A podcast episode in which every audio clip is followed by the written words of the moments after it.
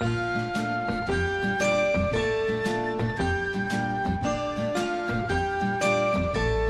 since the day that you went away, you've been sending flowers to me.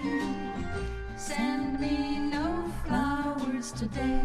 Instead of sending flowers, come back to me. Lucinda, Eh, ¿qué tal?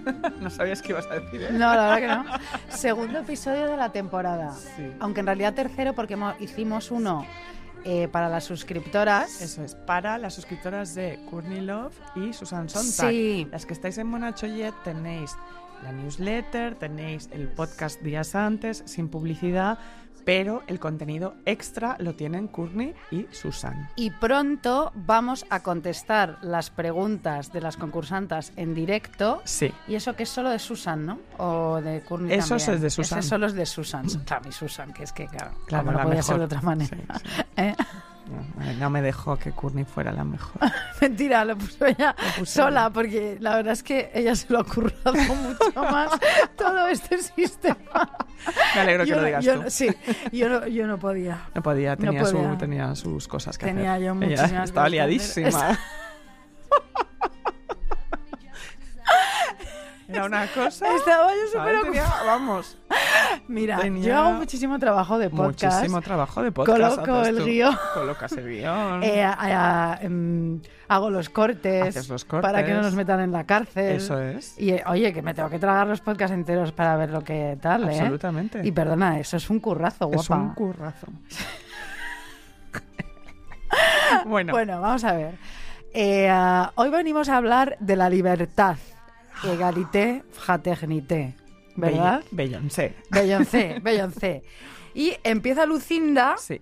porque luego yo me voy a tirar un rollo entero eh, Sí. de una historia estupenda, que es la, va a ser la primera parte, porque la segunda parte la contaré en el segundo... es- En el siguiente podcast. Sí, porque es fascinante toda la historia de esta señora que luego diré. Muy bien.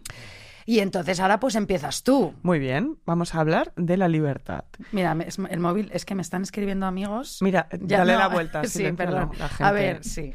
Eh, hablamos de la capacidad para obrar como queramos, ¿no? Siendo consecuentes o no con nuestros actos, porque la libertad tiene eso que tiene. Mm. Eh, la libertad se usa mucho como concepto abstracto. eh, para tratar de conquistar territorios y matar a gente, ¿no?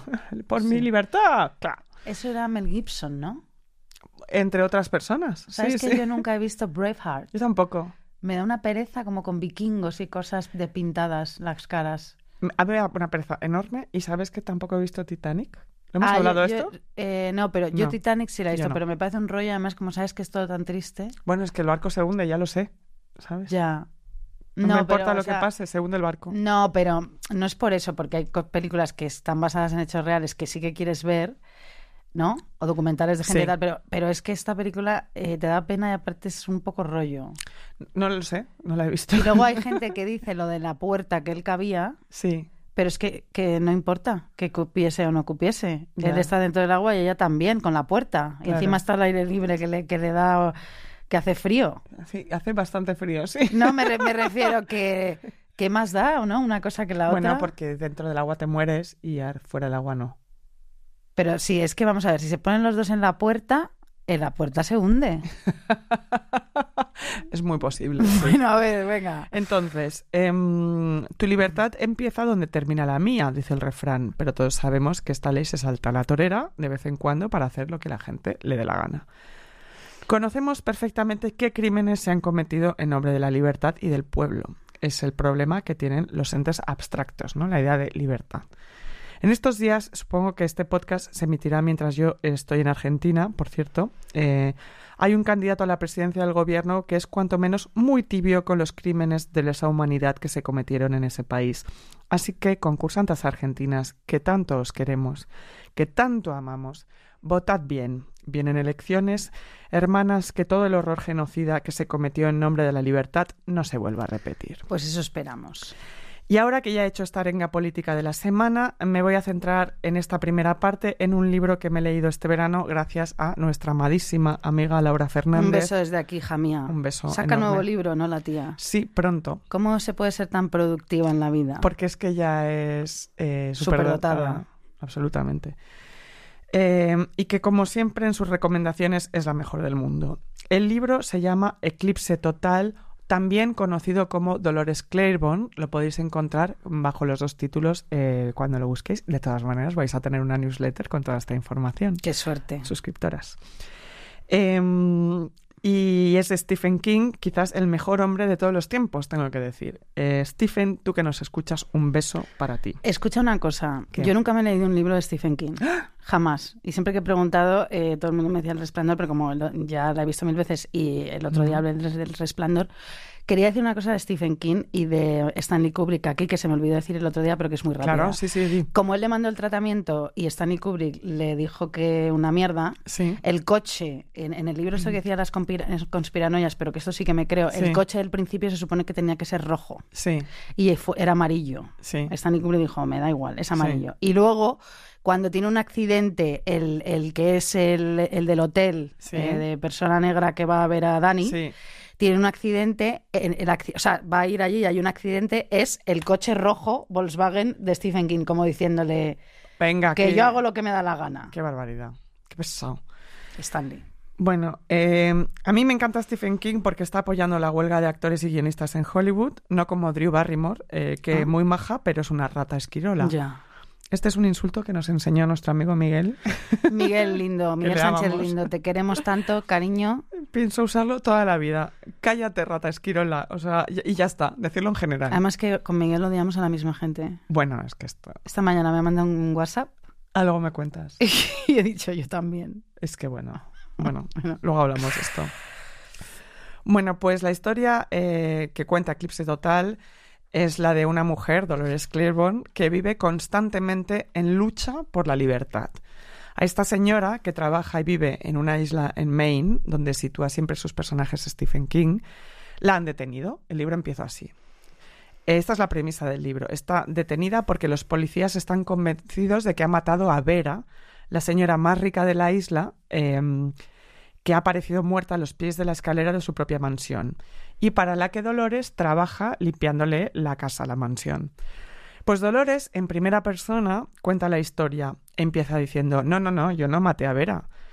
Eh, era una verdadera hija de puta, pero yo no la maté. Muy bien. Yo a quien maté hace años es a mi, es a mi marido. Eso lo sabéis todos y no tengo ningún problema en contaros la Pues historia. bien que hizo.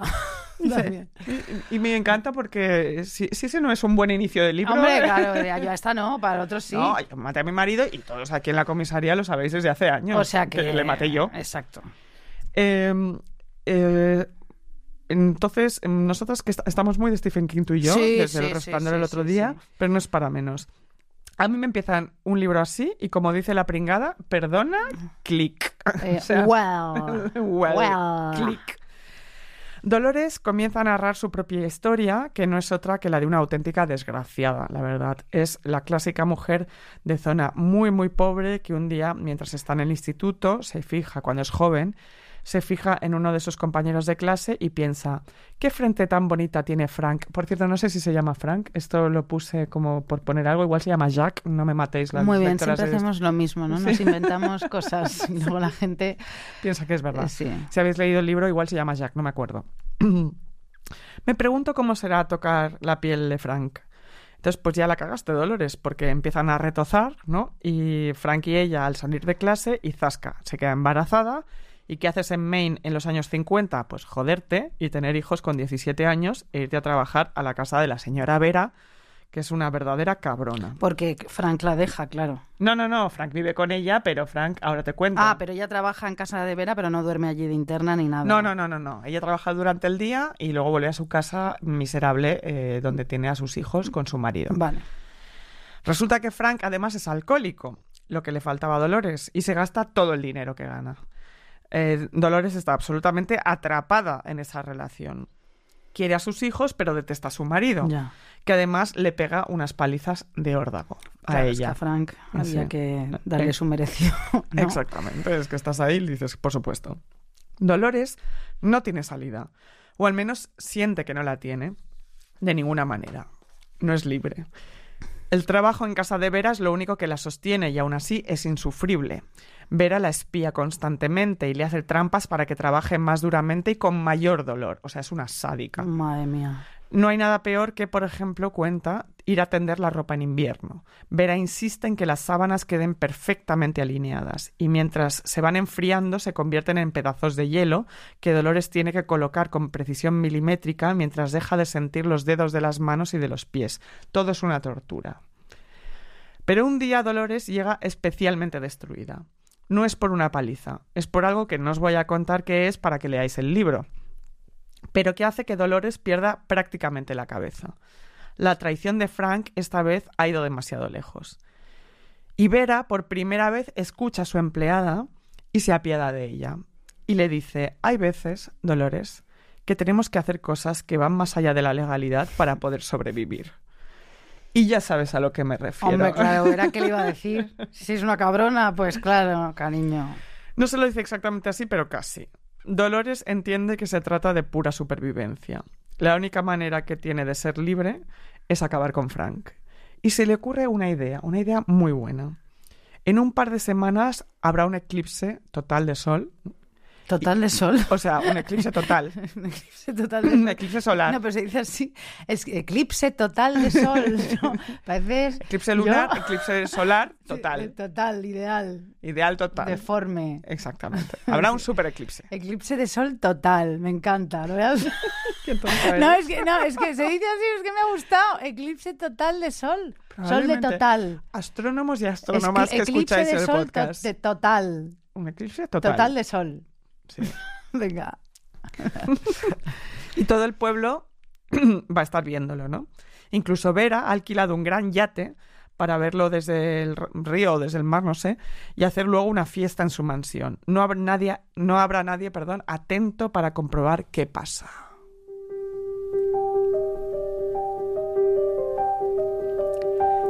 Y así trama Dolores su venganza. No voy a contar exactamente qué hace ella con Frank, porque para eso tenéis que leer el libro, pero es fuerte, es fuerte.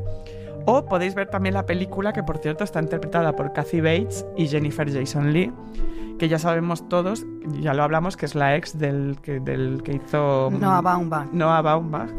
Eh, y es, es la de Mujer Blanca Soltera Busca y la de Los Odiosos 8. Esta señora fantástica, esta pedazo de actriz Total. a la que tienen que dar una serie para ella sola ya de una vez. Eh, lo que os quería contar en realidad es que a partir de ese momento Dolores es un poco más libre, porque se deshace de su maltratador y entiende que a veces es necesario hacer trampa en el mundo en el que nos ha tocado vivir. Es un libro impre- impresionantemente feminista. O sea, yo leí este libro este verano, Isabel, y dije, pero esta persona... Pero este sea- libro, ¿cuándo lo leías? Porque yo te veía a ti. ¿Y, y, qué, y, y cuándo lo has leído? En el- Eh, en- cuando estaba en el País Vasco. Ah, porque conmigo no te lo leíste. No, no me dejabas leer. tú. No, ya. Decía a Decías, Lucía, "Lucy, hazme monería. Es que, no, que no cosas, puedo digo, leer. cállate, pesada. Y ella siempre leyendo en Estaba un banco. leyendo Eh, otro libro. yo. Otro libro, qué tía más pesada. a ver, sigue. Pues como os decía, es un libro súper feminista que Stephen King dedica a su madre, porque ya cuando ella, cuando él y sus hermanos eran pequeños, eran pobres como ratas, porque el padre se fue de casa cuando él era un niño. Stephen King ha sido todo lo que es gracias a las mujeres de su vida. Su madre, su mujer y las hermanas de su mujer. Todas le han apoyado y él les dedica sus libros porque es un hombre decente y no un gilipollas que te roba las ideas y la vida, ¿vale? Que no te roben la vida, de verdad. De verdad. Solo hay una, eh, Lucía. Solo hay una. Solo hay una. No somos nadie. No. Venga, sigue. Cállate. Todo esto, todo esto de su mujer y sus hermanas, de la mujer me lo ha contado mi amiga Laura y le mando un beso a ella, viva Laura y Stephen King y las mujeres libres que se vengan como hay que vengarse. Y ahora una canción.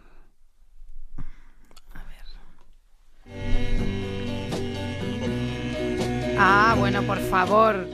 Pero esto es, esto, esto es, Es- muy es una maravilla. Esto es una maravilla internacional. Y yo para empezar, pues voy a poner algo muy icónico. A ver, a ver, a ver, a ver.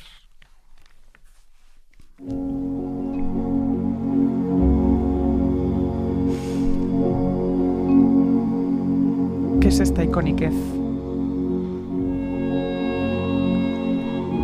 Ay, por favor. Claro, es que... ¿Qué hacemos? ¿Nos matamos ahora? Un poco, ¿no? ¿Nos las dejamos largas o cortas las venas? O sea. Claro, es que. No, esta canción me hace llorar, ¿eh? A mí también. Pero ya no vamos a llorar más, que ya No. lloramos la temporada pasada. Sí. Ahora estamos de Holgorio total y bastante bien. O Sí. sea que no vamos a llorar No, no, no, más. Pero efectivamente es una canción como de. como de. Melancólica. y nostálgica y de. Bueno, quizá hay esperanza, quizá no. No, no, no, no sé, ¿no? Es un poco de... Sí, de... es- esto es lo que hay. Es una canción para, es des- lo que fue. para despedirse. Absolutamente. Y muy otoñal. También como la de cuando un amigo se va, algo se muere en el alma. Pues esta es la, la versión americana. ¿No? Esta es la versión americana. Esa que tienen los yankees. Cuando un amigo se va, algo se muere en el alma. Ay. Esta. Bueno, bájala un poco, Eva, pero no la quites, por favor. Yo vengo a hablar de la primera parte de la vida de Audrey Hepburn, que para mí. um, o sea, no tengo el póster absurdo de No. Desayuno con Diamantes en casa, con ella y el cigarrillo largo y el vestido icónico negro de Givenchy.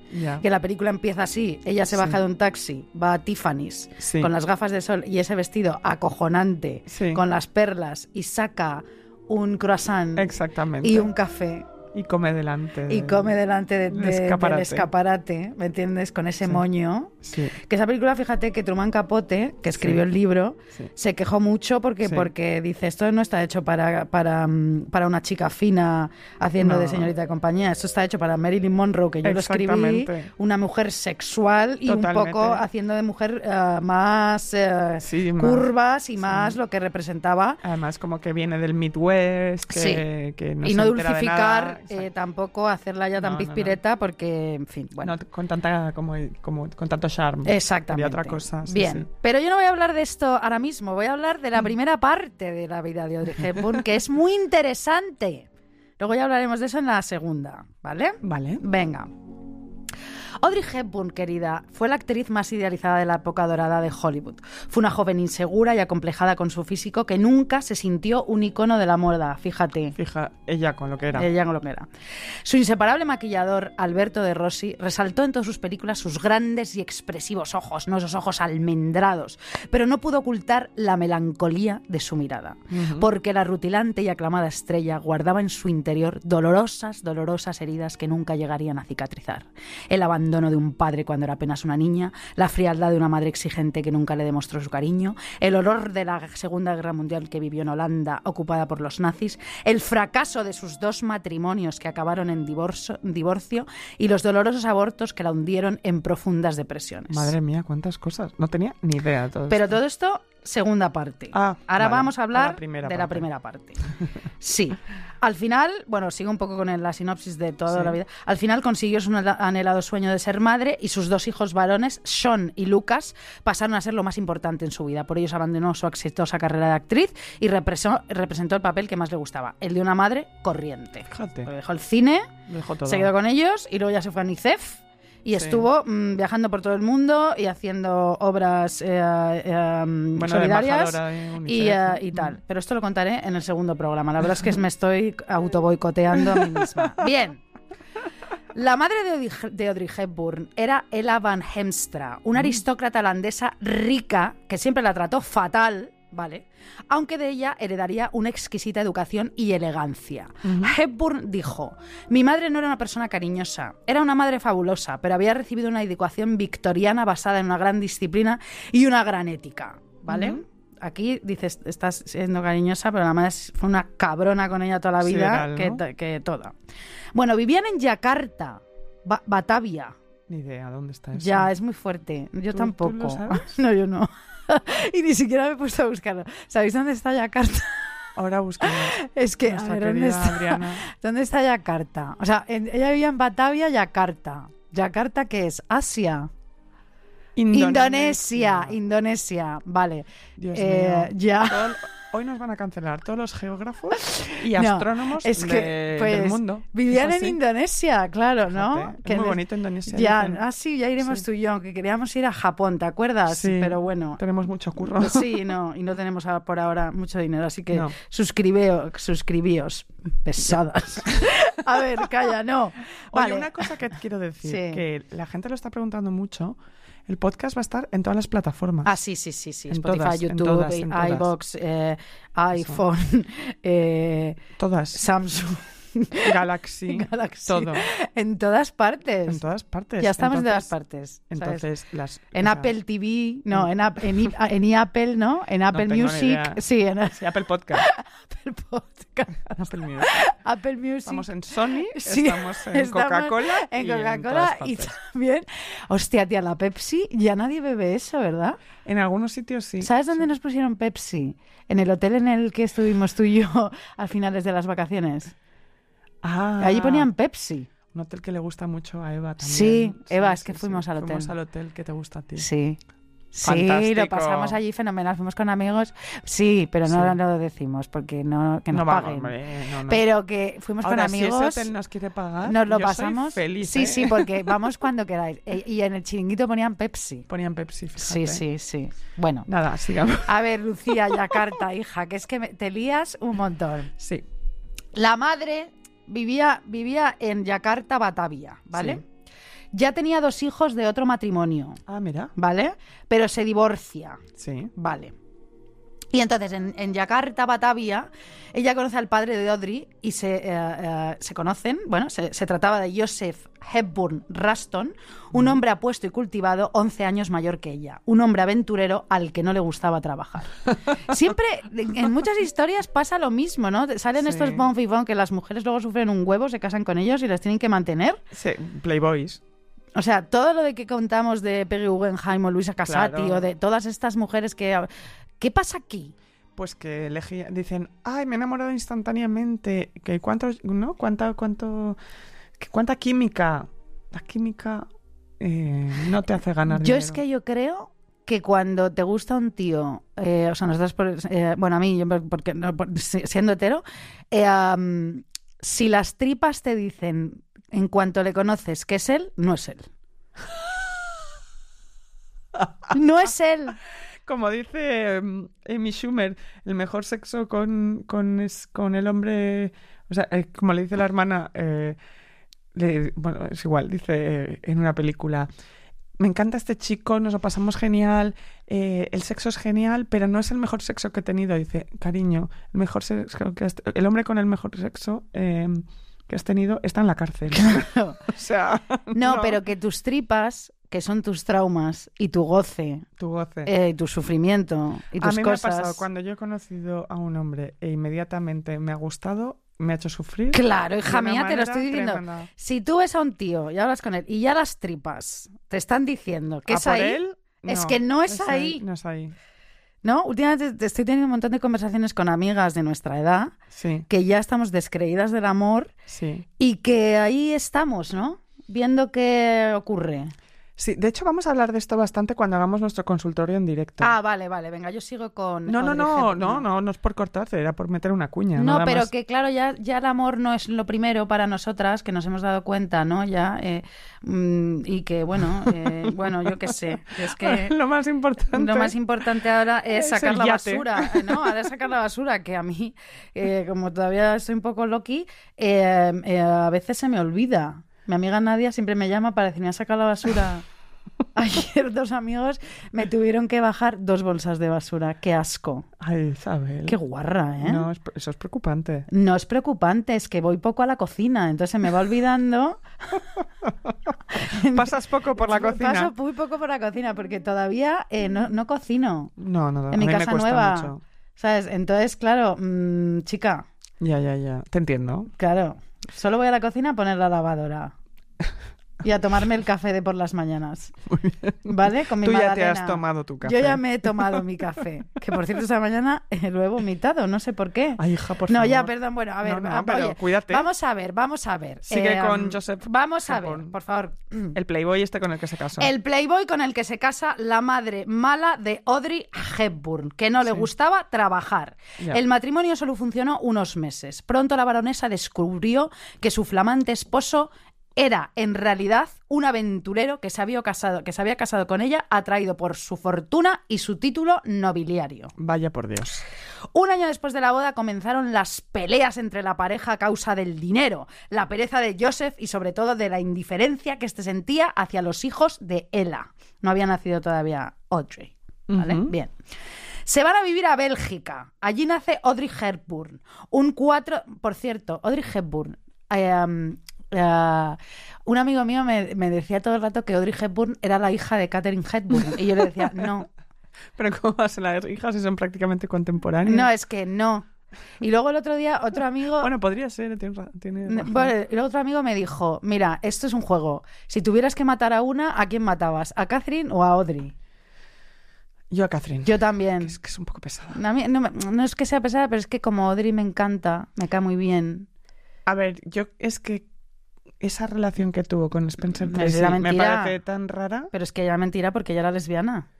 ¿Sí? Claro, ella era lesbiana, hija mía. Esto te lo cuenta muy bien en el libro Ah, este de sí, Hollywood. eh, Babilonia. no, no, en Estación de Servicio. Ah, sí. Ese libro que es fantástico. Sí, que un día sí, hablaré sí. de él. Ya hablamos de él. ¿Ah, sí? Creo que sí. Bueno, pues ya nada. veremos. Bueno, bien. Total. Se van a vivir a Bélgica. Allí nace Audrey. Bien. La recién nacida, esto es muy fuerte. Estuvo al borde de la muerte al contraer una grave tos ferina. Su madre, seguidora en aquella época de la ciencia cristiana, Madre movimiento mía. que se opone al uso tradicional de medicamentos, no la llevó al médico. ¿Qué dices? En su lugar rezó junto a ella día y noche. Por desgracia, la afección empeoró y finalmente, tras un violento ataque de tos, la niña dejó de respirar. Caput.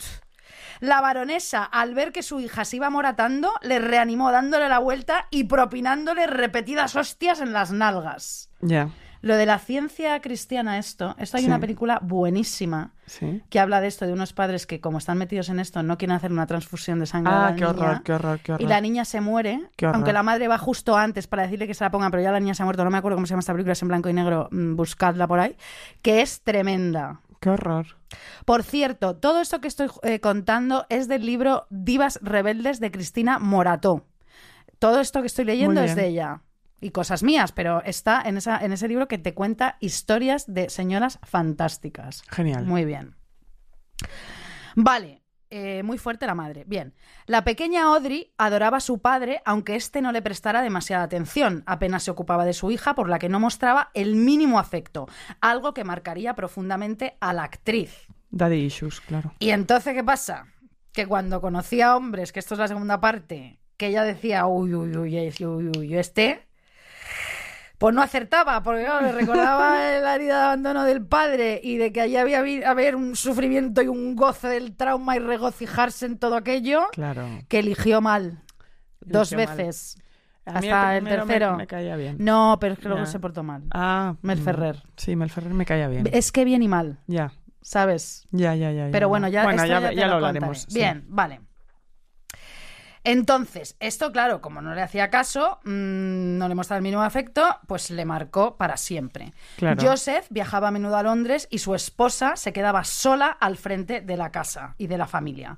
La educación de Audrey recayó exclusivamente en la baronesa, ¿vale? Y dijo Audrey, de pequeña, recordara, recordaba esta eh, actriz maravillosa. Me enseñaron que era de mala educación llamar la atención y que jamás de los jamases debía ponerme en, evi- en evidencia. Todavía me parece oír eh, la voz de mi madre diciéndome, sé puntual, acuérdate de pensar primero en los demás y no hables demasiado de, tú, de ti misma. Tú no eres interesante, son los demás los que cuentan.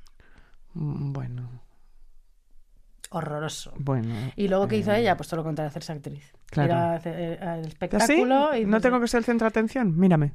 Efecti- Mírame, mamá. Efectivamente. O sea, madre mía. Vale. Ante la situación de sus padres, eh, que estaban todo el día de gres- a la gresca, pues a ella la, la inscriben en un internado, donde, Sí. por cierto, lo pasó fatal, porque como ella tenía todas esas inseguridades en su casa y era muy introvertida y muy no sé cuántos, pues le costó adaptarse. Esto le causó, le causó una herida profunda. Ah, no, no, perdón, es que me he ido, me he ido. Vale. Te paso la- Y mientras, mientras ella está en el internado, el padre ya las abandona para ya nunca regresar. O sea, doble trauma. Vale. Esto causó una herida profunda de abandono en Audrey, como decíamos a- eh, antes, y más tarde, mm, en sus parejas, como he dicho antes, buscaría a ese padre que la abandonó. Ella dijo, yo adoraba a mi padre. Verme separada de él me resultó terrible. Al abandonarnos, mi padre nos volvió inseguras, puede que de por vida. Audrey tampoco olvidaría la tristeza de su madre, que hasta ese momento había sido el auténtico pilar de la familia. Mm, Dice Audrey, miras el rostro de tu madre y está cubierto de lágrimas y te sientes aterrada. Observar mi corta edad, su angustia fue una de las peores experiencias de mi vida. Lloró durante meses, hasta tal punto que pensé que jamás pararía. Ay. No parece una persona que, ¿sabes? La madre, ya después de que sea tan fría y tan así, ¿verdad? No me digo que, que Audrey no parece una persona que haya pasado por todas esas cosas. Pues espérate. ya, ay, calla. Espérate que ahora viene. Ahora viene lo guapo, ¿no? Sí. Vale. También dijo, siempre me sentí muy insegura con respecto al cariño y muy agradecida por el amor recibido, pero el abandono de mi padre en 1935 permaneció conmigo a lo largo de todas mis relaciones. Cuando me enamoré y me casé, siempre viví con el miedo de que me abandonaran, te lo he dicho. Ya, total, Mira, total.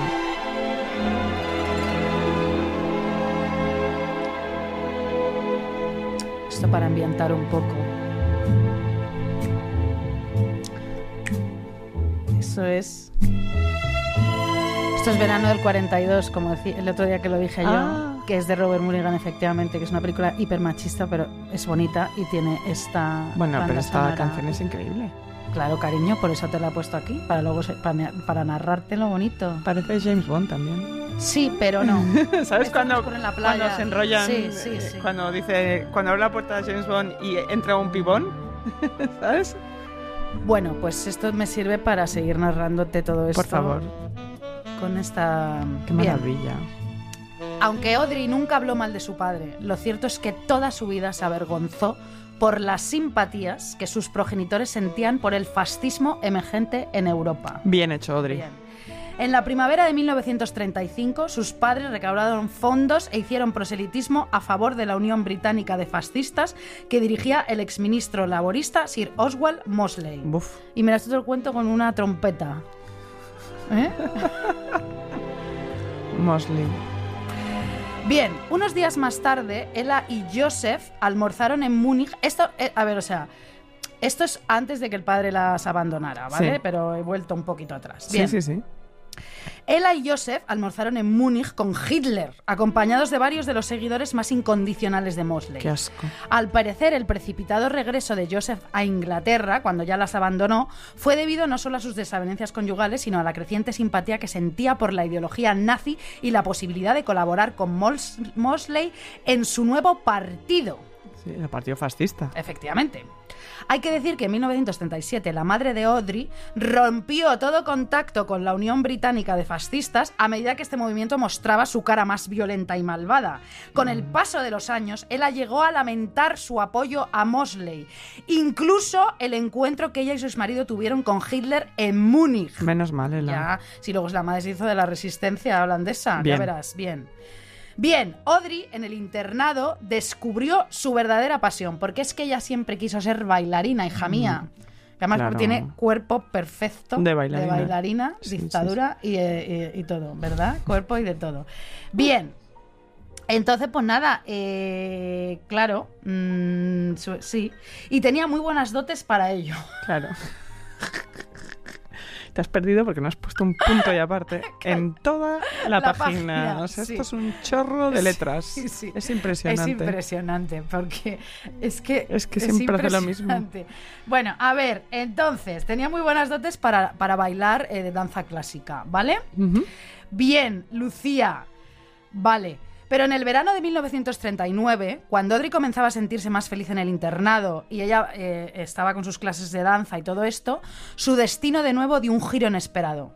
El 3 de septiembre, Francia y Gran Bretaña declararon la guerra a Alemania, dando comienzo a la Segunda Guerra Mundial. ¿Vale? Sí. La baronesa. Yo creo que deberíamos de quitar esta música porque todo lo que voy a contar ahora es terrorífico. Vale. Sí, igual Eva, sí. pues quítala, porque es que en realidad me, eh, me- o sea, es, mm, mm, no he acertado.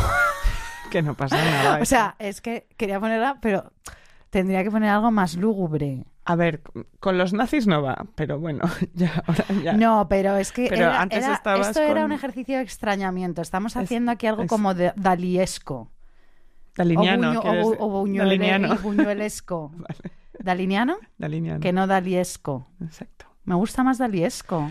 Pero como la es- UNESCO, ¿no? O sea, no, es que, no, escucha, y buñuelano, ¿no? Buñuela. Buñuel- buñuel- buñuelos. ¿Dónde están los buñuelos? ¿De Jaén?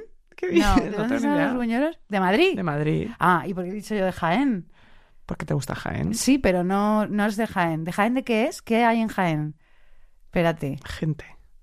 esto na- El aceite, El aceite, de Jaén. claro, muy claro, qué claro, rico muy el bien. aceite. Sí, Está sí, sí. carísimo, hija, ¿eh? De Está carísimo el No aceite. tienes ni idea. Como no Sí, como cocinas, no voy al pero no, te, no te haces una idea. ¿Ah, sí? Pero Eso es te culpa de puedes, Ayuso, seguro. te de puedes comprar un piso o comprarte una, una garrafa de aceite. Pero las dos cosas no. ¿Y en Jaén estará más barato? No lo sé. Bueno. Queridas concursantes de Jaén. eh, Ah, que no hay producción, que por eso está tan caro. Madre mía, madre de verdad. mía. Todo mal, ¿eh? Está todo fatal. El mundo es que se va a la mierda. Sí. Sí, ¿verdad? sí. Es como si el mundo hiciese así. Ay, espera, Isabel, ahora no, puedes que subir. sí de verdad, qué payasa eres. Sí puedo, sí puedo subir, sí puedo subir. Estoy... Ya Haz el favor. Ya está, ¿no? Bien, Sí. perdón. A ver, escúchame. Entonces, estamos Sí. en la guerra mundial. Es- en, eh, En la sí, en el 3 de septiembre, Francia y Gran Bretaña declaran la guerra a Alemania, donde comienza la Segunda Guerra Mundial. La baronesa, preocupada por la seguridad de su familia, creyó que en Holanda, un país neutral, estarían a salvo de las tropas nazis. Todos pensaban lo mismo, es impresionante. De no, aquí no llega. Pues llegó. Todo llega. Todo llega. Le pidió al padre que ya que las había abandonado de Audrey que ayudara a su hija a abandonar cuanto antes Inglaterra. ¿vale? Eh, el día que se declaró la guerra, él fue a buscarla al internado y la llevó a toda prisa a un pequeño aeropuerto en Sussex, porque el internado estaba en Inglaterra, que no sé si lo he dicho antes, donde subió a uno de los últimos aviones que salían del país. Audrey recordaba que el avión era naranja, el color nacional de los Países Bajos, Claro. que era el destino del avión. La visión distante de su padre al despegar del avión quedaría para siempre grabada en su memoria. El 10 de mayo de 1940, el ejército de Hitler invadió el país sin previo aviso. O sea, Audrey acababa de cumplir 11 años. O sea, que ellos se van del, o sea, se van ellas del espacio donde más seguras podían estar, pese a que es verdad que estaba siendo bombardeado, al agujero negro, Al agujero negro. que es que empieza a ser Holanda y Bélgica, Sí. ¿no? En ese momento. F. Stevie Wonder. A ver.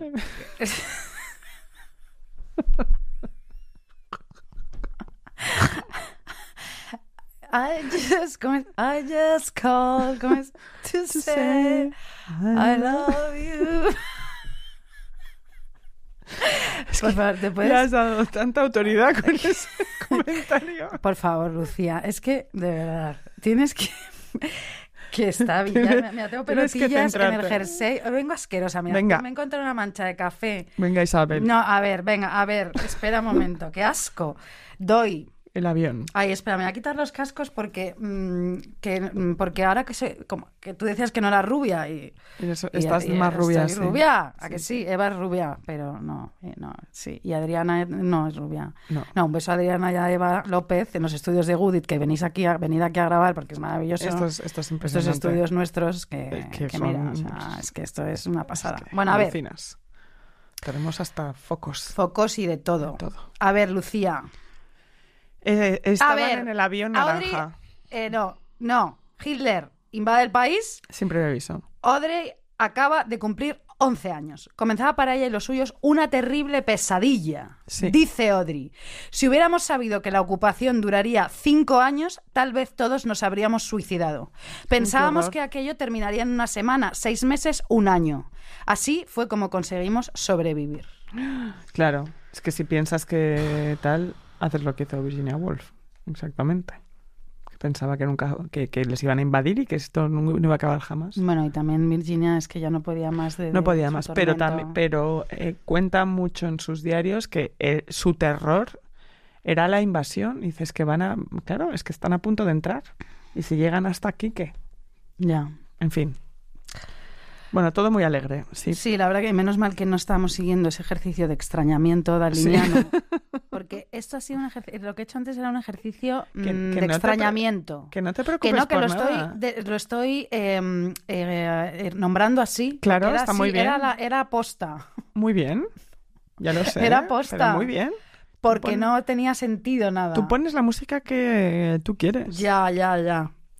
Bueno, sí, nos hubiéramos suicidado, ¿no? Sí. Holanda, provista de un ejército inexperto, se rindió al enemigo sin apenas presentar resistencia. Es lo que tienen. Claro. Comenzaban cinco años terribles de ocupación durante los cuales morirían miles de holandeses, entre ellos algunos parientes y amigos de Odry. Los tíos de Odry fueron los primeros civiles fusilados. Qué fuerte. Para que te enteres. Qué fuerte. Y ahí empezó un poco la resistance. La resistencia. ¿En Holanda? Sí, Ah, sí. sí, verás. Pensaba- Ah, vale. En los primeros meses, a la familia Van Hemstra se le autorizó permanecer en su hogar, pero en 1942 los alemanes confiscarían la mayor parte de los bienes de la familia, incluida propiedades, cuentas bancarias, objetos de valor y residencia. Toma ya. A la pobreza, Sí, directamente. Durante la guerra, la danza se convirtió en la principal actividad de Audrey. Su madre la matriculó en el Conservatorio de Música y Danza de Ar- Arnhem, Arnhem, ¿vale? Donde la joven prosiguió con sus estudios y clases de ballet. Sí. Pero el país no quedó, no tardó en quedar sumido en la pobreza y la enfermedad. Audrey acudía a sus clases diarias de ballet con el estómago vacío, lo que le produjo más de un desvanecimiento. Claro. Los médicos alertaron a la baronesa de que sufría malnutrición, su hija, Claro, claro, y de que iba a tener siempre una salud terrorífica. claro. ¿Vale? La actriz siempre se sintió muy identificada con su. Pues eso, sí, punto, y aparte. Y vamos a, bajamos a la línea, ¿no? Por, por ejemplo. Por ejemplo. Na, ni, no, na, na, ni, no, na. Extrañamente rimos. La actriz siempre se sintió muy identificada con su compatriota holandesa Anna Frank, la niña judía que había nacido en el mismo año que ella, con un mes de diferencia. Cuando años más tarde le ofrecieron interpretar el papel de Anna Frank, en la película esta de Anna Frank, tras una cuidadosa consideración, lo rechazó. No se sentía con fuerzas para regresar a los escenarios donde transcurrió la guerra y perdió a sus seres más queridos. La lectura de su famoso libro El diario de Ana Frank, del que Audrey podría citar párrafos enteros, la afectó profundamente y le hizo rememorar la crudeza de la guerra durante la ocupación nazi. Dice Audrey, Ana Frank y yo nacimos el mismo año, el mismo año, vivimos en el mismo país, sufrimos la misma guerra, excepto que ella estaba encerrada y yo estaba fuera. Leer su diario fue como leer mis propias experiencias desde su punto de vista. Me dejó tan destrozada que jamás he vuelto a ser la misma. No me extraña. Yo fui no a la me- casa de Ana Frank Sí. Yo fui al museo. y ah, eh, no era... no me gustó. Bueno, es que. Había pocas cosas, Bueno, pero bueno, era el sitio donde estuvo, claro. pues, bueno, es que estuvieron, ¿no? En, en Abajo. las. Pensaba que era en ¿O una, una buhardilla, no me acuerdo. Eh, No lo sé. O No era Bueno, una- encerrada. un mueble entero. No, estaban, no podían salir de una habitación. No podían salir de una habitación, estaban todos juntos. Sí, pero de repente podían subir como arriba, No lo sé. que es donde hacían el amor. eh, Los padres. No, la hermana con él. Es que no me, es que No ya no me acuerdo. No me acuerdo para qué tal. Bueno, a ver, Eva, pon esta canción a ver si acerta. A ver si está. Bueno, no sé si. Sí, estás como más, ¿no? Melancólica. Quizá no. Es un poco como del antiguo oeste, quizá. Bueno, esta es como para bailar a la luz de la luna, ¿no? Como en un campo de tenis, como Sabrina, como la película de Sabrina que una virgen. Pero es muy bonita. Preciosa. Pero igual no es. para hablar de nazis, ¿no? Y muertes. Bueno, mira, es todo tan duro. Ay, mira qué bonito. Ay. Quiero mm, momentos bonitos ahora. Pues vas a hablar del holocausto, hija mía. No, pero sabes que este fin de semana eh, voy a tener momentos muy bonitos. Me alegro mucho por ti. Tú lo sabes, ¿a que sí? yo lo sé. Y como de mimos. Pues hija, fantástico. Piensa en eso. Con esta canción me la pongo. ahí sí, ¿no? Ahí sí. Me duele un diente. Fíjate lo que te digo. Estás desatada, no sé qué te pasa. No, hoy. a ver. Bueno, con esta música mm, yacera, Sí, un poco. Voy a hablar de los nazis. o sea, es que claro. este es otro ejercicio de extrañamiento. Claro que sí. Si en algún momento todo esto se pone mal, pues yo te digo, Eva, Corta. corta porque ya es demasiado. A ver, bueno, pero mira, esta- esto es una buena noticia, A ver, que está de acuerdo con el con, el momentum. Sí, sí, sí. La madre pasó de ser nazi a ser miembro de la resistencia. Bravo. Mientras, eh, Audrey seguía con la danza e incluso arriesgó su vida llevando mensajes ocultos en los calcetines y sirviendo de enlace con los pilotos aliados derribados. Esto me parece impresionante. Hombre, ya esta música... Mira, ahora se ha puesto un poco... mm. Mira, Perfecta para una espía. pero luego... Tranquila, tú Sí. sigue con tu Va- relato. vale.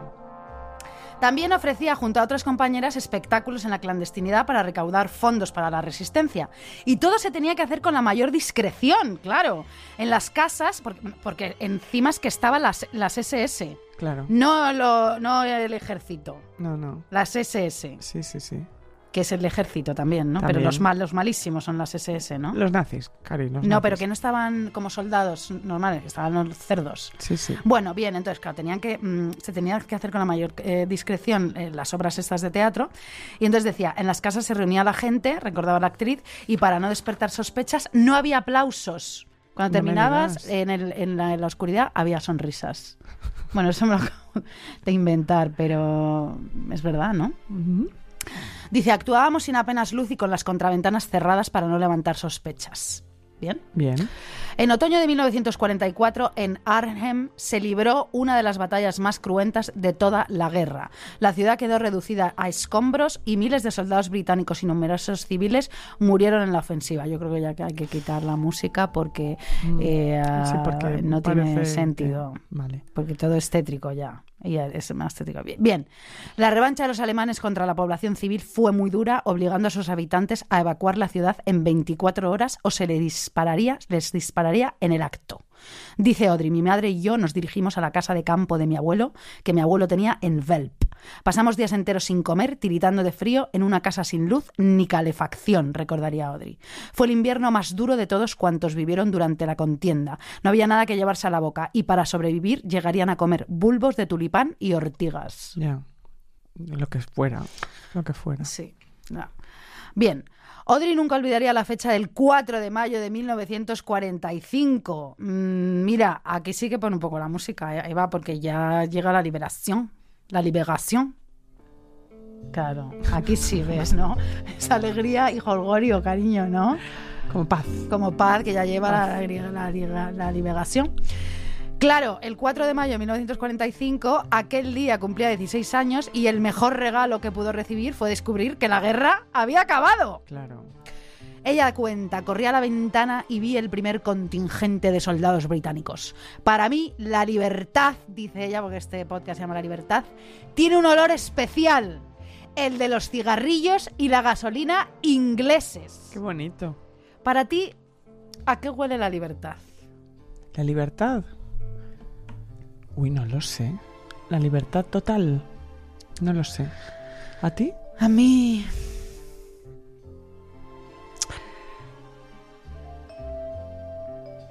No lo sé. A cerveza. Puede ser. Disfrutar. Disfrute, salir. Puede En ser. nuestras cenas, nuestras cosas. Ah, No cerveza que siempre pedimos antes de comer, cenar.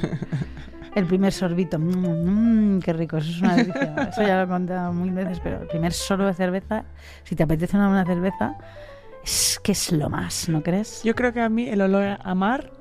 Es esa- libertad. Sí.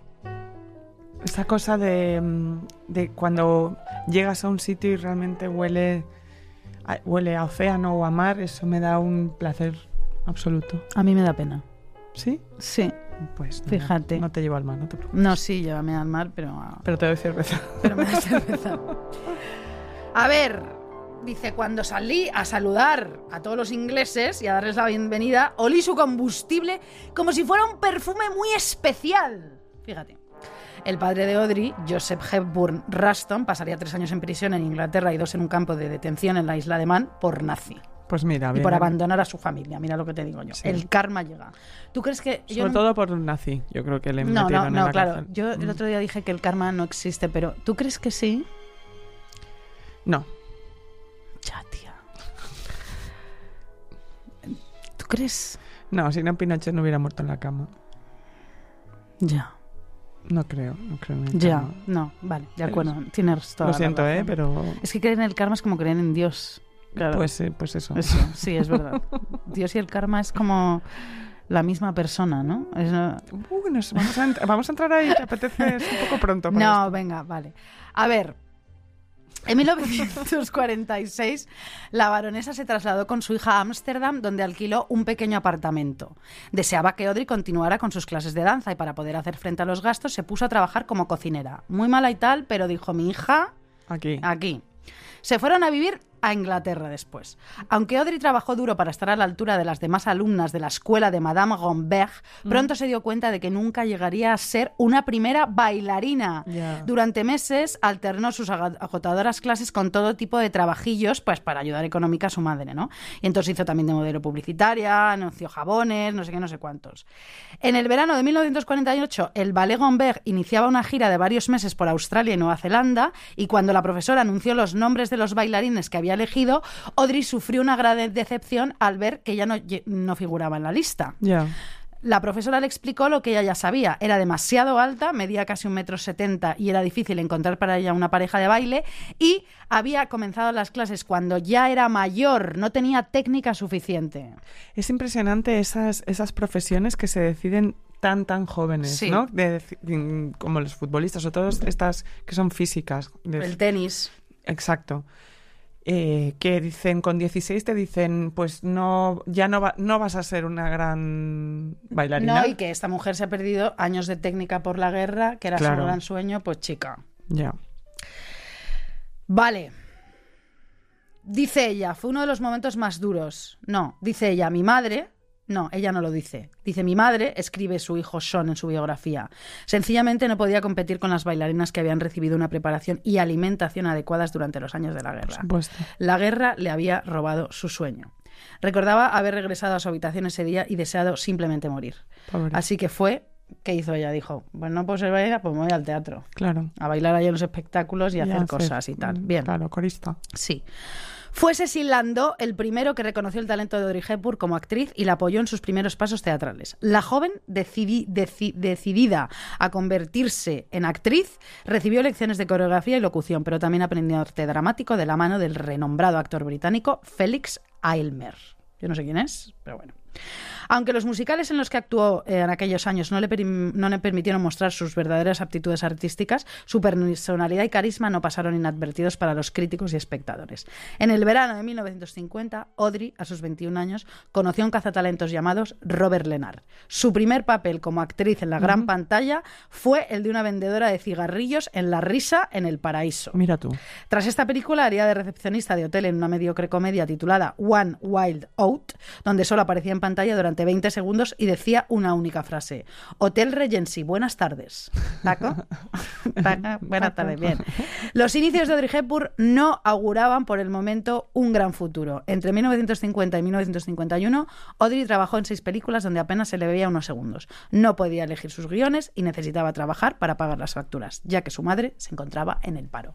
Fin de la primera parte. Espero que haya resultado interesante, Sí, porque mucho. no hemos parado de decir gamberradas además. Pero bien. Y músicas extrañas del oeste y de jazz, en todo. Bueno, muy bien. Ha estado estupendo. Te toca, Lucinda, hija. Me toca mi segunda parte. Como sabéis, concursantas, yo insisto, eh, y además después de haber escuchado lo que has dicho sobre la Segunda Guerra Mundial, siempre insisto una y otra vez con la idea de que los años 90 fueron la mejor década. Tú como la pringada, qué pesada sois. A mí no me gustan nada los 90. Muy bien. Eh, gracias. Eh, supongo que es porque me hago mayor, pero también es porque tengo razón. Y hoy vengo a demostrarlo. Pues no. Pues sí. Ahora que se reivindican los 90 por todas partes, que la chavalada lleva camisetas de Nirvana y que Blur llenan estadios, como siempre, pero 30 años después, está bien recordar que si bien la escena alternativa musical y el grunge de principios y mediados de los 90 eh, celebraba la oposición al mainstream, también era una escena mayoritariamente blanca y muy masculinizada que restaba importancia a las contribuciones de artistas que no encajaban con la descripción de lo que molaba, ¿vale? Muy bien. Em, las bandas femeninas como Seven Year Beach, Babes in Toyland, L7 o Bikini Kill vendieron significativamente menos discos que sus homólogos masculinos, aunque hay que decir que, claro, vender como Nirvana era prácticamente imposible. Sí. Eh, pero recibieron menos prensa. Cuando no fueron Claro, por ignoradas, eso, claro, también porque Sí, les bueno, tres huevos exacto. las señoras. aquí lo voy a contar todo. Muy bien, hija. Cuando no fueran ignoradas, las mujeres fueron cosificadas por los medios y marginadas por una industria que las trató como una moda pasajera, promocionando solo a un puñado de mujeres músicas y solo por un breve periodo. No nos olvidemos que la propia Courtney Love, Suscribíos. sí, que vivió y sufrió significativamente ese momento como ser la novia de y luego la mujer de, pese a tener a su gran banda, que era Hole, está a día de hoy batallando contra el super machirulo Rock and Roll Hall of Fame, ¿no? Este donde te como que te incluyen en, Sí. un- en, un- en ese sitio.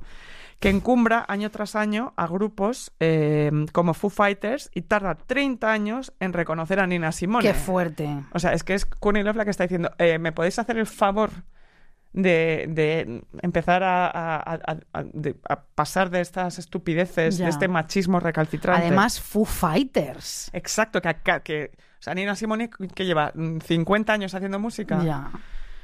y se sigue olvidando de mujeres tan importantes como Kate Bush, Missy Elliott o Alanis Morissette. Qué fuerte. Y son solo el 8% de las mujeres que están en el, Rock, and Roll Hall of Fame. El 8%.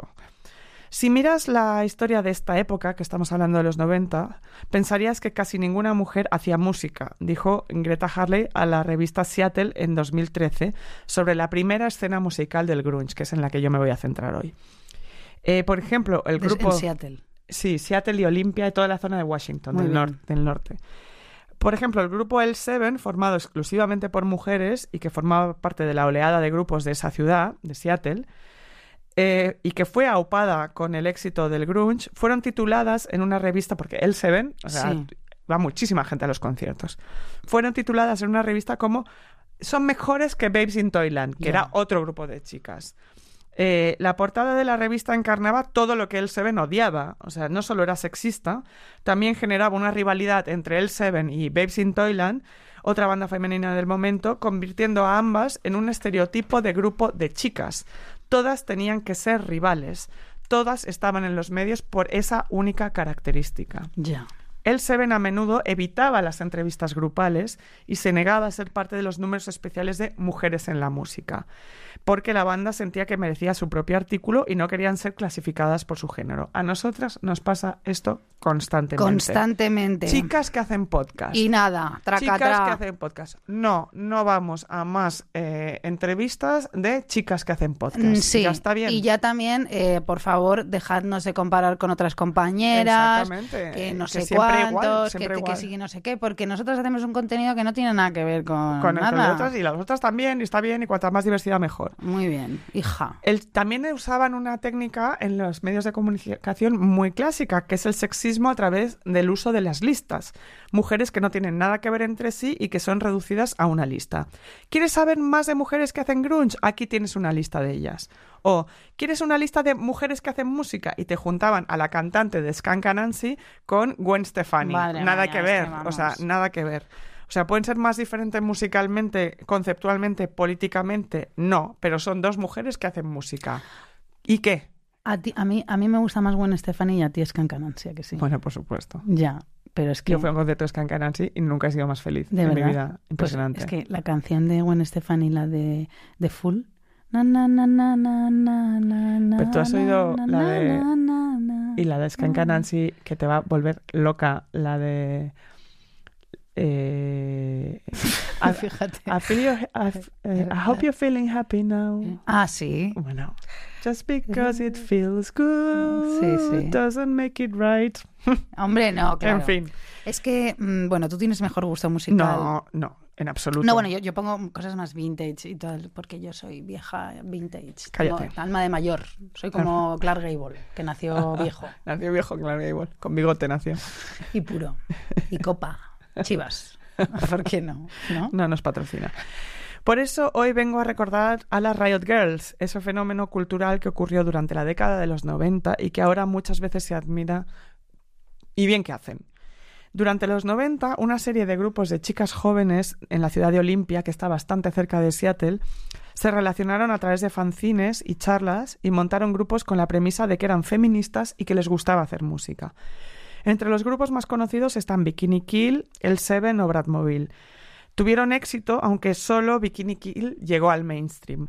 Y trataban en sus canciones y performance el acoso sexual, el abuso, la violencia contra las mujeres y la libertad para poder abortar. Pues muy bien que hicieron, hija. Eh, las mejores, las mejores. Las mejores. Escribían fanzines porque era una manera de conectar entre ellas. Claro, es pre-internet, recordemos. Em, y eh, sabemos que el hacerlo tú mismo es lo que tienes que hacer cuando nadie te hace caso. Mm, Lo hacían para conocerse, para darse a conocer si tenían un grupo y para compartir ideas, artículos y maneras de pensar. Todas eran deudoras del feminismo de la segunda ola y querían espacios de representación, pero no solo de visibilidad, también espacios, discos, libros y revistas que contaran sus experiencias. Pues claro. Muy bien. El sexismo de la industria y del público las machacaba o las ignoraba, pero ahí estaban ellas.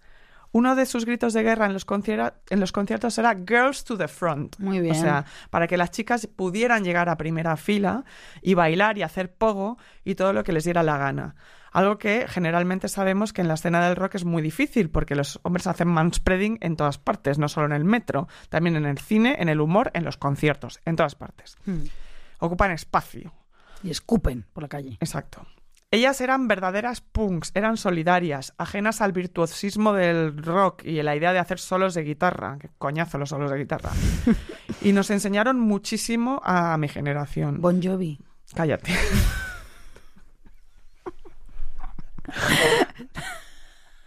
Bon Jovi no hacía... Bon Jovi no era una Riot Girl, cariño. no, pero, no, pero, pero, pero el- no, claro. Guns N' Roses solos de guitarra Sí, todo el sí, rato. Bon Jovi no hacía solos de guitarra. Yo qué sé, Bon Jovi. It's my life and I want for it. A mí nunca me gustó Bon Jovi. A mí sí. Jamás. ¿Sí? rato. Entonces decían, toca. Sexo en Nueva York. Sí, claro, en la, En la escena está del el psicoanalista. psicoanalista. Sí, sí, sí, Sí. Y menudo capullo. Y ella dice, me gustan, elijo mal a los hombres y dice ella, él, pues yo, yo cuando ya me follo a una ya pierdo el interés. Pero el interés. y se acaban de acostar. Sí. Venga. Entonces, la Riot Girls, volvamos, toca, dicen, toca, forma tu propia banda. Y como decía Courtney, el problema de Yoko Ono es que hizo un grupo con su marido. Tía, hazlo sola, eres música. ¿sabes? Ya, A las L7, que ojo, Yoko Ono, ya hablamos de ella, es la mejor. sí. A las L7, cuando las abuchearon en un concierto y les tiraron barro, Uy. la cantante les tiró su tampón usado. Es que eso es la partida de lo que hay que hacer. Te lo digo ¿No te en serio, encanta? Me parece lo... Bueno, o sea, y Y además, además el que- gesto es... Toma, calla, perro. Y, que es- claro. y sabes que un coti vintage de estos, la cantante del Seven, eh, creo que era la cantante, no sé si es la cantante la- o la guitarra, disculpadme, pero salió con el de, con el de Foo Fighters. Ya, es pesado, están en todas partes. O sea, cuando lo dejaron, Sí. era, están todas las portadas. ¿Y yo qué? Ya, ¿Sabes? ya, muy bien. Pues claro. Claro que sí. Pues claro que sí. Los medios tampoco se las tomaban en serio. Decían que eran feministas de pacotilla y siempre las sacaban en ropa interior, como si estuvieran haciendo el ridículo y no música. Corin Tucker, de, de Sleater-Kinney, otro de los grupos de la época, decía, se negaron a hacernos entrevistas serias, imprimieron mal lo que teníamos, o sea, contaban mal lo que teníamos que decir, pillaban nuestros artículos, nuestros fanzines y nuestros ensayos y los sacaban de contexto. Escribim- escribimos muchísimo en esa época sobre abuso sexual y agresión sexual a adolescentes y mujeres jóvenes. Creo que esos conceptos realmente importantes los medios nunca los abordaron Claro. y nosotras sí. Avergonzaos, medios y compañeros de profesión, de lo que les hicisteis a las Riot Girls y a las mujeres de vuestra generación. Mira, Rocío Callaumán se acaba de unir a Telegram. Muy bien. Me boicotea. ya. ¿Yo? ¿Qué va? A ver, es que, acabo de, que acaba de venirme aquí. Es que tengo atención a todo. Eso es verdad.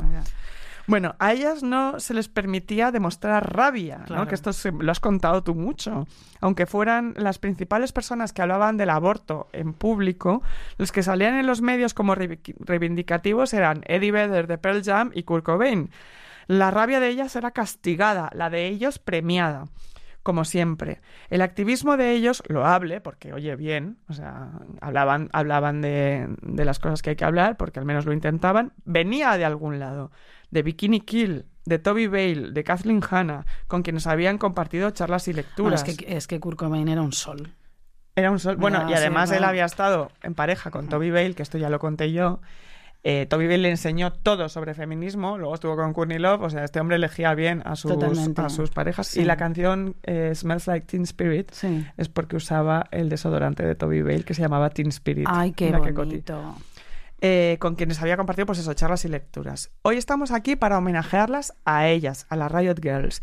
Leed el libro de Sarah Marcus sobre las Riot Girls y poneos las canciones de todas estas mujeres porque ellas son las reinas de nuestro mundo.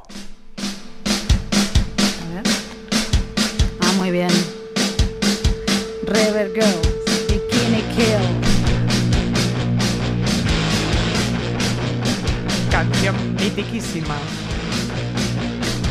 Diciendo, quiero ser tu amiga, tía. Tú eres la Sí. chica rebelde, pues yo quiero ser tu amiga. Claro, Dice, no quiero competir. Claro. Eh, ¿Cuándo es nuestro próximo programa? Eh, nuestro próximo programa es el... ¿Cuándo lo grabamos? El 11. Pero eso qué le importa a la gente. Ah, ¿Cuándo lo grabamos? no, ya no, es verdad. No, es que no tienes toda la razón. No, No, no. nuestro próximo directo es el 28 de octubre en Barcelona. ¿Podéis hacer el favor de comprar entradas? Sí, Quedan pero- pocas, pero quedan. Sí, quedan Entonces, Barcelona, siempre hacéis lo mismo. Nos hacéis sufrir hasta último momento. Sí, porque las de Madrid de diciembre ya están, vamos, Ya volando. Están volando como churros. Entonces, bueno, los churros no vuelan, no No, importa. bueno, sí, eh, volando como churro se puede decir, ¿no? No lo sé. Me ha salido. Como, no sé. Entonces, esto, además, yo sé que este podcast os va a encantar. Hombre, está porque chulísimo. está estupendo. Luego nos vais a venir a ver a hacer el mono Sí. en directo y salís siempre todas eh, vengadas, como dice Isabel, No, y además felices. Que, luego cortamos lo que no se puede decir en la realidad y las del teatro se enteran de, de todo. todo. O sea, si vais al teatro hay tantísimos cotis que Bueno. decimos que luego censuramos. Luego cortamos y solo se enteran las del teatro. yo Eso digo es muy que fuerte. esto es bastante importante. Hombre, que sí es importante. es 28 de octubre. Eh, y ya está. En el Victoria, As always. As always. Y suscribíos, mind. chavalas. Venga. Un abrazo aquí. a todas. Besos. Mua.